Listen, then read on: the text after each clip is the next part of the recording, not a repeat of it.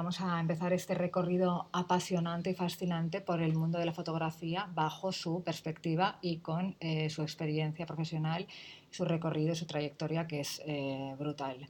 Os daréis cuenta a medida de que vamos hablando con todo lo que nos explica.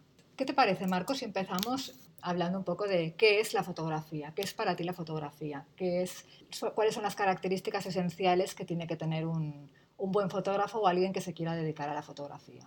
Mira, para mí la, la, fotografía lo es todo. Es una parte muy importante en mi vida, desde, desde mi adolescencia, que forma parte de, de prácticamente de mi persona. Y ¿qué, ¿qué tiene que tener una persona? Mira, pues, pues yo creo que tiene que tener un buen ojo, que es lo que, lo que buscamos tener los fotógrafos un buen ojo para captar una imagen en el momento indicado, sabe cuándo la imagen va a funcionar, que eso, te lo va dando más que todo la experiencia, que tú vas adquiriendo a medida que vas haciendo fotos. Pero el fotógrafo, el, el que es fotógrafo de vocación, que lo lleva adentro, ¿no? es aquella persona que en cualquier sitio en el que esté, o en una ciudad, o en un bar, o en una celebración, está o en su casa, está viendo fotos, sí, está claro. viendo una sombra, una esquina, un Sí, sí. resplandor, una... Y lo ideal es tener una cámara en ese momento. Claro. Eso, eso sería lo ideal. y De, ahí que, el fotógrafo va siempre con la cámara encima, ¿no? La, la fotografía es un, la fotografía es un, un instante congelado de la historia. Muy buena definición. Eso, eso es la fotografía. Y, y esa historia que narra la fotografía, tú la ves y te la imaginas a través de mi óptica. Soy yo el que te está contando esa historia. Claro, porque es tu mensaje. Claro, es lo que yo capté en ese momento. Queda ahí y tú le das una interpretación y otra persona puede pensar otra cosa diferente. Y, y lo más interesante es eso, que cada quien tiene una opinión diferente de una misma fotografía. Pero además, bueno, vamos a partir del presupuesto de que la fotografía, como todos sabemos, es un arte, ¿no? Además, hay fotógrafos y fotógrafos, quiero decir, hay muchos tipos de fotógrafos. Tú eres periodista, eres fotoreportero y te has dedicado quizás más a fotografía política, ¿no? relacionada con eventos políticos. Es que eso es la, el fotoperiodismo, tiene Claro. mucho que ver con eso, porque tú pues, te encargas de, de- de- de cubrir la actualidad y más que todo la actualidad política, que es la que nos rige a todos. Vamos a, a aclarar una duda mía que tengo, que a lo mejor soy yo que soy un poco ignorante. Si la fotografía es un arte y se ha democratizado la fotografía y hoy en día todo el mundo puede tener una cámara más o menos buena y todo el mundo puede ir por ahí haciendo fotos y luego tienes un montón de programas para editarlas y mejorarlas y, y reconvertirlas. Entonces, hoy en día todos son fotógrafos y todos son artistas.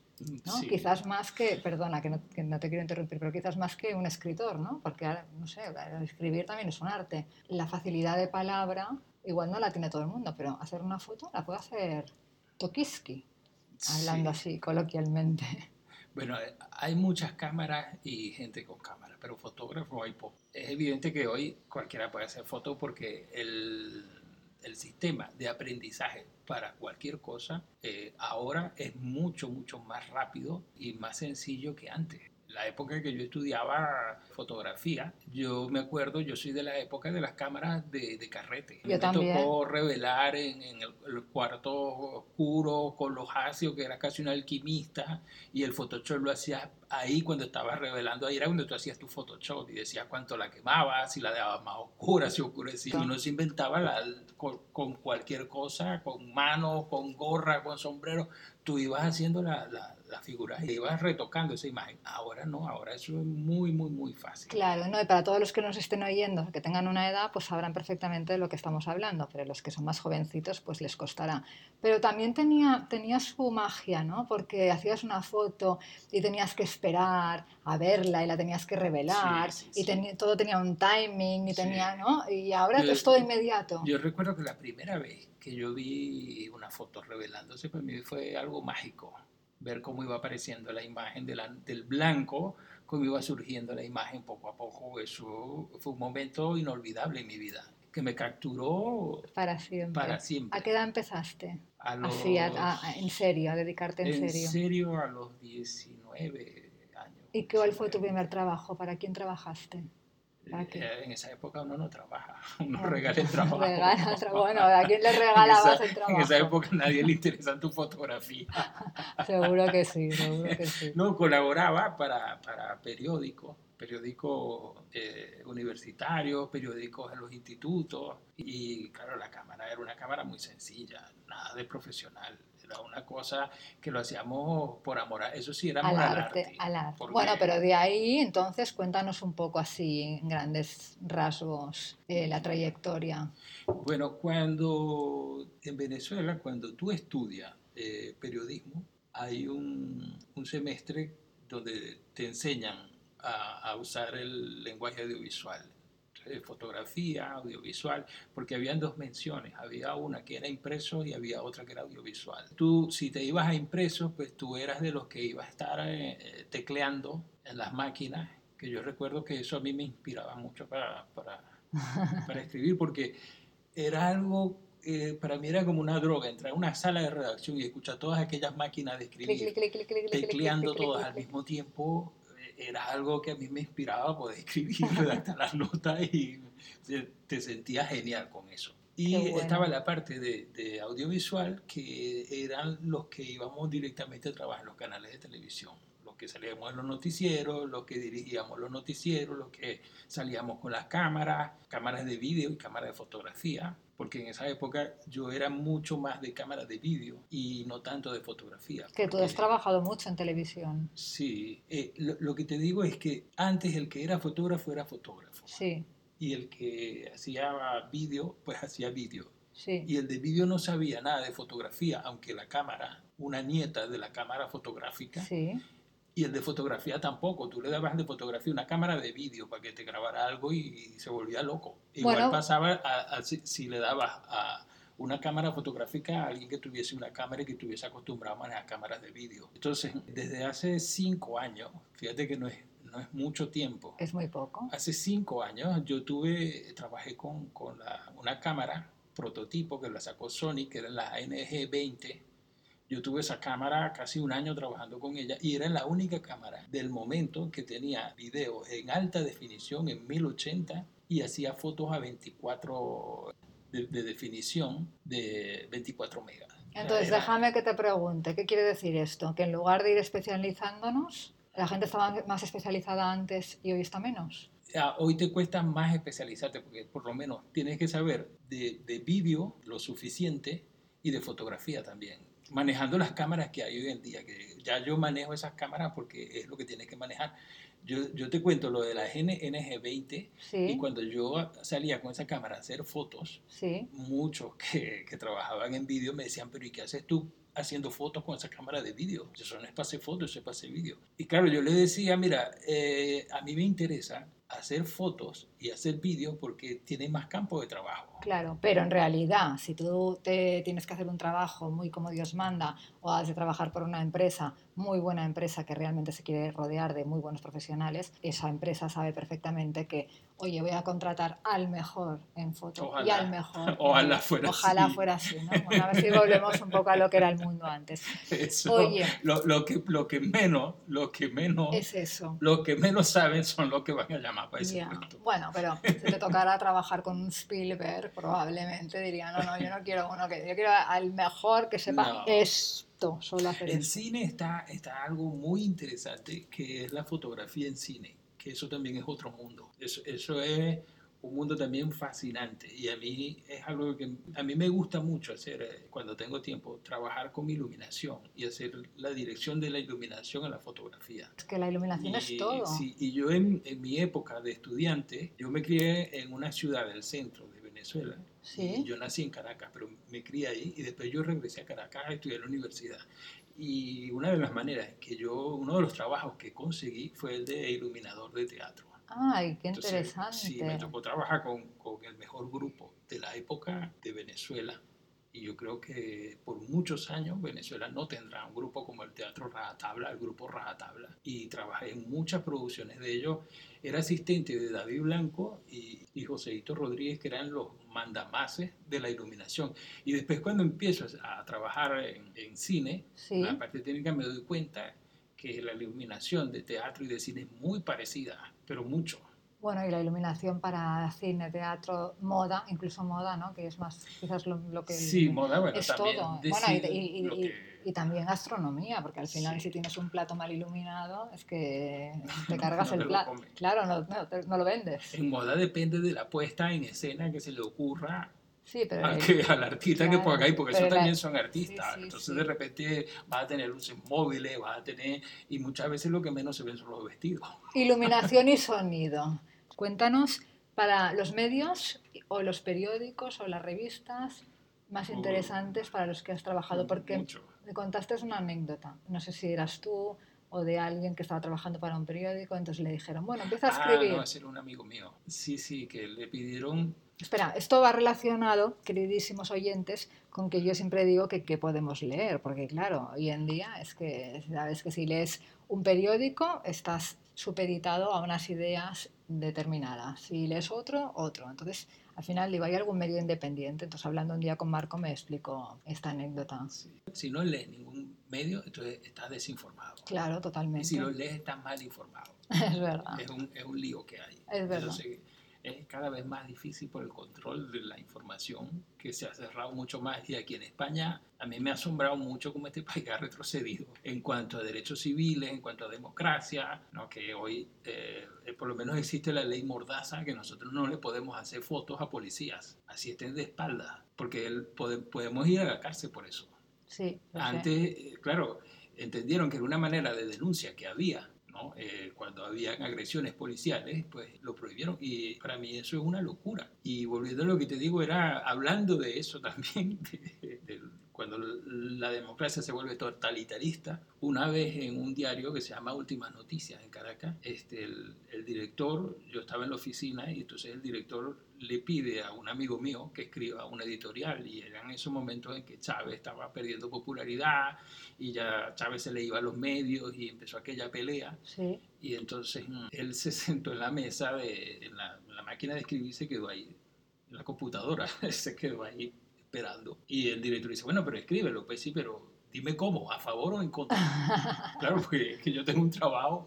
y tengo una familia que alimentar. Y el periodismo no existe. El periodismo, pero el periodismo imparcial no existe. Bueno, sí, tú nos Eso- habías eso- dicho... Eso es una, una utopía y además nunca ha existido. No, pero no existirá nunca desde, de- desde el momento que el que escribe ya es una persona que tiene una serie de opiniones y a lo mejor está un poco condicionado por por muy objetivo que quiera ser, ¿no? Al final siempre habrá algo que le condicione, Es ¿no? que es todo. todo Claro. condiciona. Yo no sé si, perdona, hay el programa de, de Jordi Evo le entrevistó al, al- al director del país Sí, después de las declaraciones que dio Pedro Sánchez de que eh, a él lo habían vetado en el país porque era un candidato de la izquierda española y bla, bla, bla, y toda esa cosa, que eso movió muchas tejas en la política española y en la opinión pública. Entonces Jordi Evo iba a entrevistar a- al director de- del país y, y hablan de este tema, de que hasta qué punto el periodista dice la verdad y hasta qué punto el periodista es libre de decir la verdad dentro de un medio privado. Y el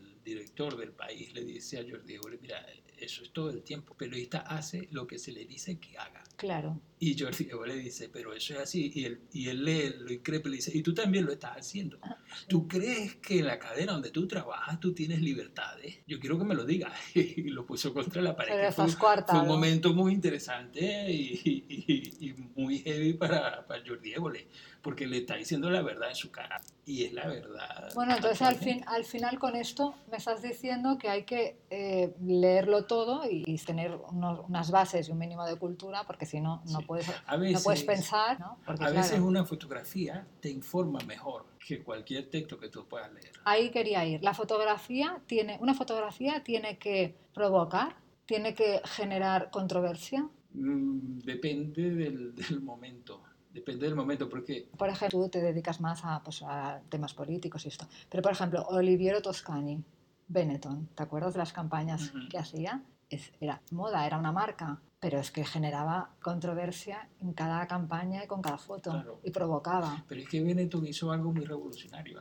en el momento, que fue incluir gente de, de varias razas en sus catálogos. Bueno, claro, pero porque él lo que quería, no, porque él lo que quería era reflejar una realidad social. sí, pero, pero Entonces, él- ¿qué está pasando en el mundo?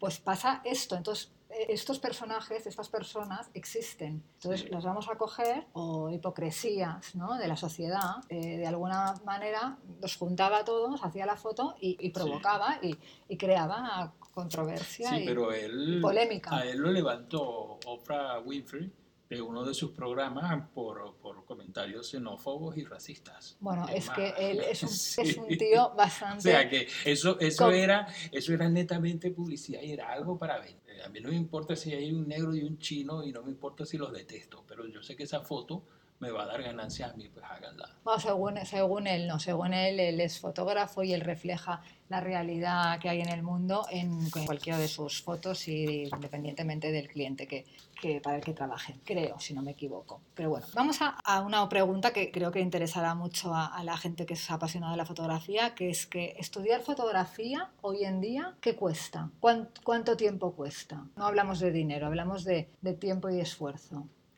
para ser un buen fotógrafo? No, para, para ser un buen fotógrafo lo que necesitas son años. Años. Eso es lo que los americanos llaman el training.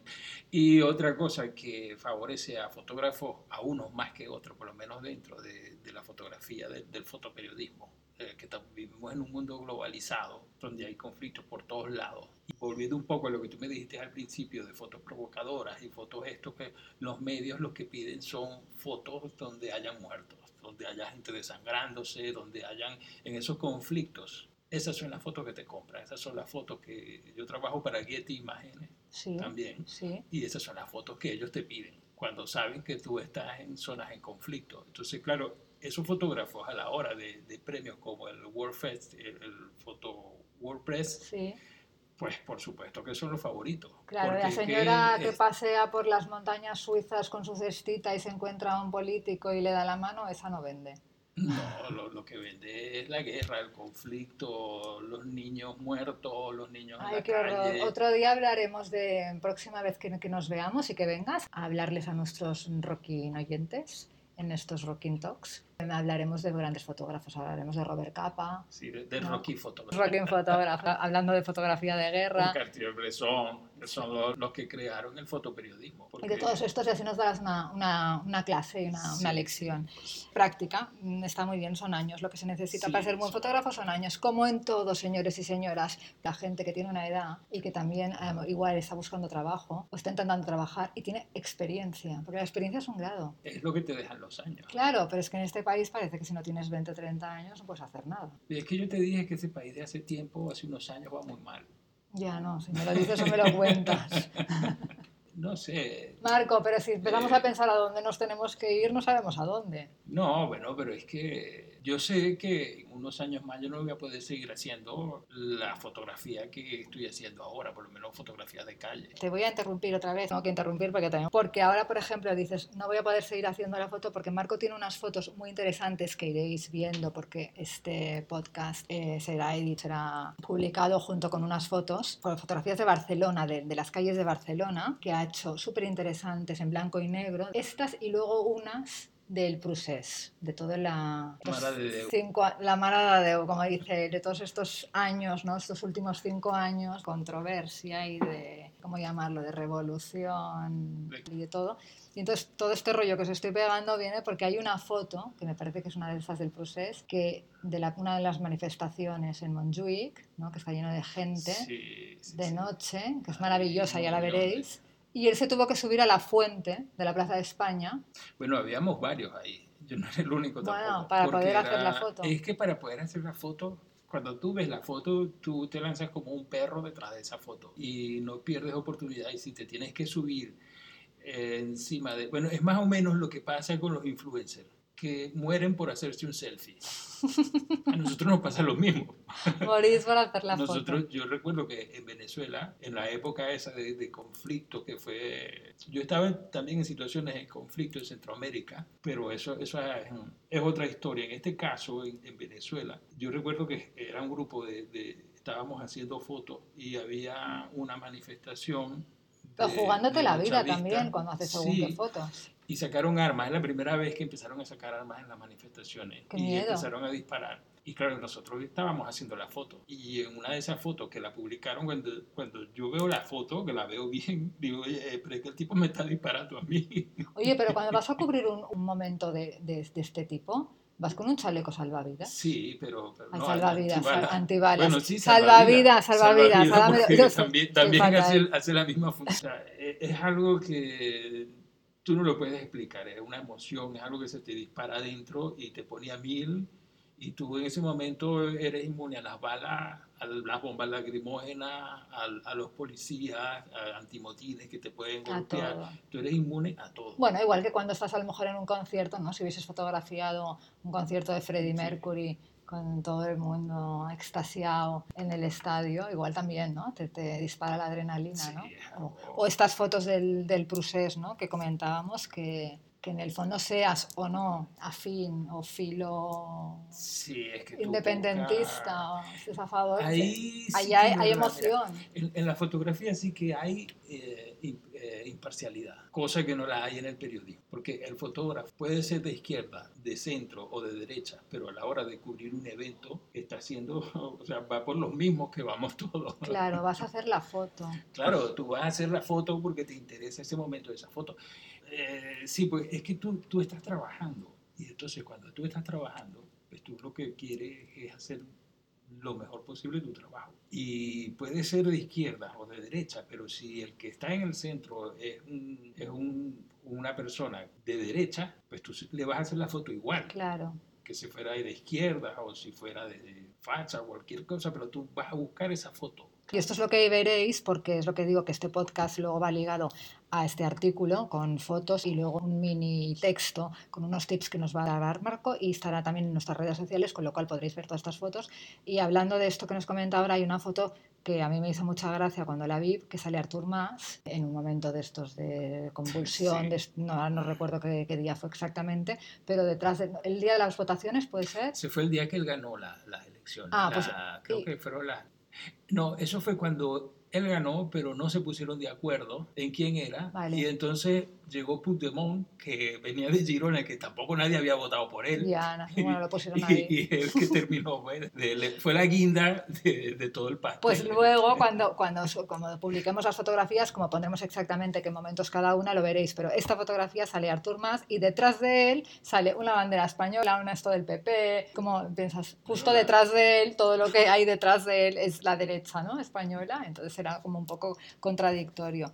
Y, y luego había una también en una manifestación que justo sale el, el rayo del sol, cae Ah, sí, eso fue una diada. en la, en una diada, en Eso la, fue una de las... de las- de en la estrella de la estelada. Sí. Preciosa esa foto. y eh, estaba atardeciendo y justo yo vi la, yo vi la bandera, la vi la- una vez la vi que pasó por el, por el sol y el sol contra luz estaba justo donde está la estrella. La vi una vez y dije, yo, yo no voy a tener otra oportunidad, entonces preparé la cámara y en la segunda sí la... Claro, pero tienes que ir muy rápido porque depende de la luz, depende de la distancia, depende Eso es la experiencia. Claro. Eso, es, eso es lo que no hace cualquiera. Ya. Porque tú puedes hacer muy buenas fotos con, con un celular. Que hay celulares que hay, hay uno que tiene em, cámaras Muy buena. buenísimas y hay ópticas Leica. Hay, creo que hay, hay uno que tiene una óptica Leica que es una de las ópticas más caras en fotografía porque es una de las mejores.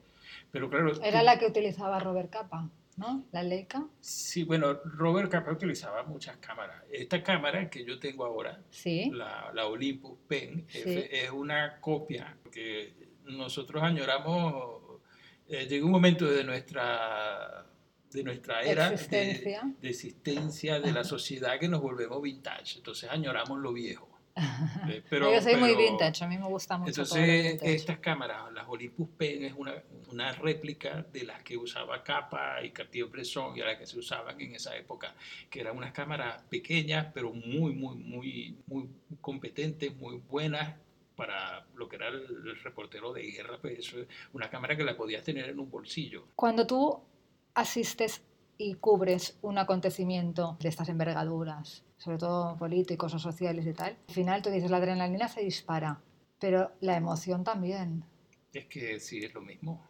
Bueno. Lo mismo. Y, y antes a mí me ha tocado cubrir eventos políticos eh, como fotógrafo y, como camarógrafo y como reportero algunas veces también y como camarógrafo es una pelea. Eh, la fotografía o sea, es la pelea por estar en el mejor sitio en el momento porque yo no sé si tú has visto la antes de la rueda de prensa o antes de compadecencia de los políticos en todo el mundo, antes de que comience a hablar el personaje, dan una, algo así como a los que vamos a escribir cuando yo iba a escribir o cuando voy a escribir, tienes un cubículo. Pero si eres fotógrafo o camarógrafo, si eres fotógrafo, estás siempre a los lados esperando que den la partida, que eso es como una carrera de caballo. Y cuando dicen ya pueden hacer las fotos, todos se van y es aquella lluvia de flashes que tú ves muchas veces con estrellas de cine. Ah, yo pensaba que se asignaban dependiendo de los medios. Lo único que te asignan es que te, te dejan aquí, entrar los de Getty, aquí, te autorizan para estar ahí y hacer la foto. Pero una vez que tú estás ahí, eso es una, lucha encarnizada por conseguir la mejor posición para hacer la foto. Una lucha de gladiadores. Y, en, cámara también, porque los más altos y, los que éramos más corpulentos éramos los que podíamos empujar a los demás para poder...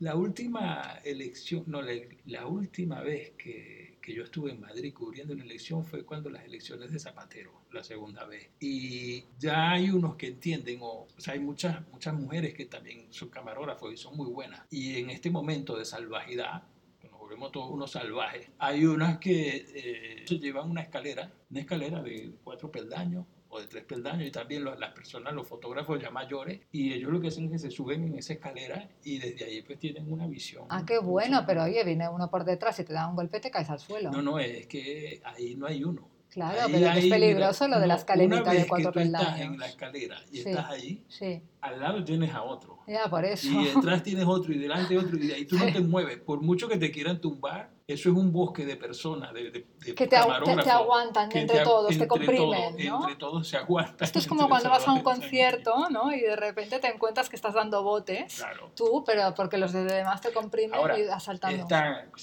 están los centros de prensa que lo único que hacen es que de vez en cuando, por lo menos la última vez que estuve cubriendo una, una rueda de prensa de, del Barça, la última creo que cuando empezó la temporada, empezaron los entrenamientos. Entonces el Barça, pues como es para los camarógrafos, como es una sala ya pensada para eso, hay una tarima donde se colocan todos los cámaras. Sí.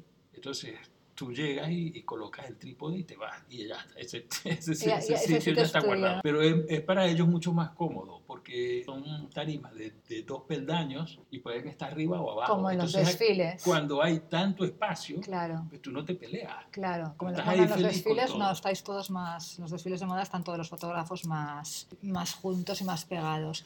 Oye, ¿alguna anécdota que nos puedas contar, divertida, de algo que te haya pasado, algún fotógrafo, algún político, o, no hay, o no, se, no, se, puede, o no se pueden explicar. No, sí hay, sí hay. Lo que pasa es que tengo, a ver, tengo que, tengo que recordar, porque de momento, de momento así, alguna anécdota, pero hay, hay muchas y divertidas. Lo que pasa es que... Este pues la próxima vez nos las contarás. Tendría que ponerme a recordar, por Centroamérica, en Venezuela también hay muchas situaciones dentro de su eh, realidad trágica de bueno, de las mujeres venezolanas cuando salían a las marchas, primero iban a la peluquería y después se iban a la marcha. Entonces tú veías a aquellos mujerones eh, con tacones, pintadas, con las uñas. Pero es que la mujer americana tiene culto al, al cuerpo, al rostro, a la belleza y se cuida muchísimo. Eso es una anécdota muy, muy divertida porque eso era, tenía amigos en el año, en el año 2000 2002, en abril de 2002, eh, fue cuando eh, hubo el vacío de poder, que,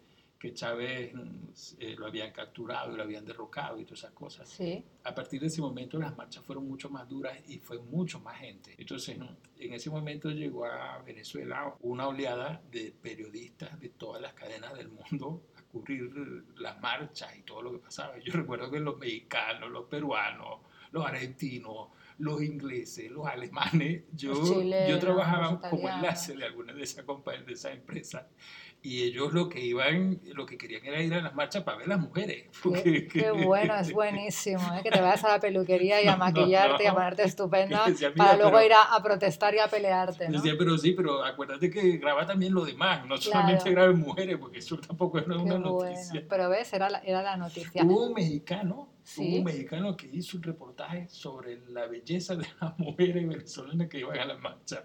Es que las mujeres venezolanas son muy guapas. Sí, para APTN. Y entonces me dijo, no, yo voy a hacer un reportaje sobre esto, porque esto, oye, esto es muy difícil. Ay, lo voy a buscar esto porque lo encuentro genial. Marco, creo que nos tenemos que despedir ya, pero nos volveremos a, a ver y volveremos a grabar un podcast sobre fotógrafos o sobre algún tema que tú nos nos aconsejes y que sea interesante. Yo no me quiero despedir sin deciros que vais a ver todas estas fotografías, como os digo, en la web, en el artículo, en las redes sociales y todo. Las de Barcelona son impresionantes. Hay fotos que ha hecho de madrugada en el barrio gótico, el Paseo de Gracia, en el Museo de Arte hay una que se llama Sombras, que es preciosa y ahora veréis. Igual que las del Prusés, que son súper interesantes. Y eh, cualquier interesado se puede poner en contacto con Marco, luego dejaremos todos sus datos, eh, contacto para que podáis llamarle si necesitáis un trabajo, lo que sea, o interesados en poder exponer sus fotografías, también podría ser una posibilidad, ¿no? Porque son maravillosas. Sí, sí, Tú ya estás en contacto con galerías de arte, incluso en París. Sí, hay uno proyecto que hice de Barcelona que se llama Invisibles, que son la gran cantidad de indigentes que tiene Barcelona y que son invisibles, nadie los ve. Ellos están ahí y ser invisible, mm, la mayoría de los casos no es que no te puedan ver, es que no te quieran ver. Esto es como las mujeres, de, perdón, eh, que va a parecer como muy frívola esta, esta comparación, porque el, indigente es una realidad social bastante dura, pero las mujeres de 50 que dicen que, ya no nos ven, bueno, antes pasaba, nuestras madres, ¿no? Porque yo creo que ahora a las de 50 nos miran y con mucha honra. Porque a Sofía Loren pasa por cualquier Sofía lado, Loren, Pero Sofía Loren ha hecho 50 liftings, entonces claro, estamos hablando de las normales que no tienen esas posibilidades. no, Isabel Palacio, eh, no, Isabel Palacio no, esa, es otra. Ah, Isabel, Isabel, Presley. Isabel Presley pasa y tampoco nadie la mira. Muchas gracias por invitarme. Gracias a ti, ha sido un, un placer. Un saludo a todos los rocking oyentes. Rocking oyentes. Porque estos son los rocking talks. Los rocking talks, toda tu gente. Muchísimas gracias, nos vemos la próxima. Nos escuchamos oímos, hablamos y vemos la próxima vez. Gracias, Marco.